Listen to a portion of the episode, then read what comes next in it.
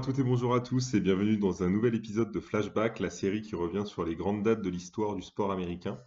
Aujourd'hui, nous nous intéressons à la NFL et on remonte en 1933 avec un changement majeur dans la ligue et l'adoption surtout de nouvelles règles. Donc pour comprendre en fait ce, changement, il faut revenir au championnat euh, donc, de décembre 1932 entre les Bears et les Spartans. À l'époque, donc, la finale du championnat se tient euh, entre les deux équipes et on va assister en fait à un match très ennuyeux entre les deux franchises qui va se terminer d'ailleurs sur le score de 9 à 0 pour les Bears, donc euh, une nouvelle victoire pour Chicago.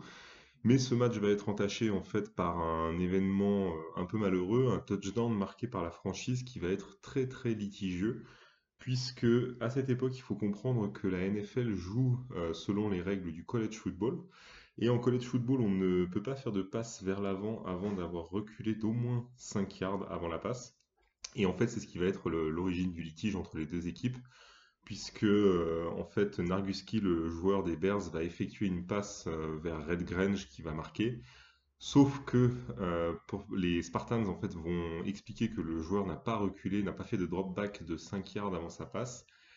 Malheureusement, ça ne va pas convaincre les arbitres qui vont malgré tout euh, valider le, touchdown qui donnera la victoire donc à la franchise. Et c'est ce qui va poser un gros problème à la ligue puisque ça va causer énormément de discussions, que ce soit du côté des règles comme de la qualité du match. Et c'est ce qui va faire prendre conscience à la NFL qu'elle va devoir changer ses règles si elle veut pouvoir évoluer et proposer un spectacle digne de ce nom. Et à partir de 1933, elle va développer ses propres règles, abandonnant en partie le cahier de règles du college football.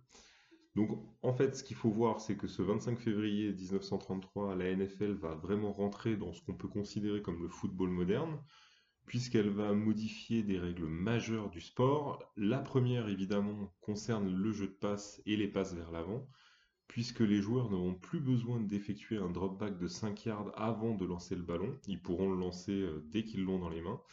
Et c'est ce qui va en fait donner naissance au jeu de passe moderne que l'on connaît aujourd'hui.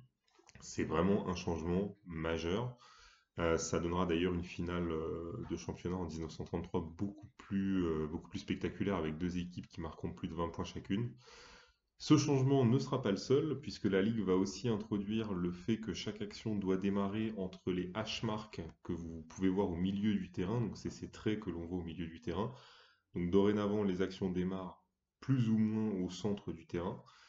Et autre changement majeur, la position des poteaux, puisque jusque-là, ils étaient au fond de la end zone et ils vont être en fait repositionnés vers l'avant, c'est-à-dire au niveau de la goal line. C'est une règle aussi qui sera rechangée en 1974. Les poteaux rebasculeront au fond de la end zone. Ce changement dans la réglementation du, du jeu va être aussi accompagné de la création de ce que la NFL va appeler le NFL Championship Game, qui sera en réalité la, finale. Elle va renommer cette finale et va en fait commencer à poser les bases de ce qui sera tout simplement une trentaine d'années plus tard le Super Bowl tel qu'on le connaît. Merci à tous et on se retrouve dès demain pour un nouvel épisode de Flashback.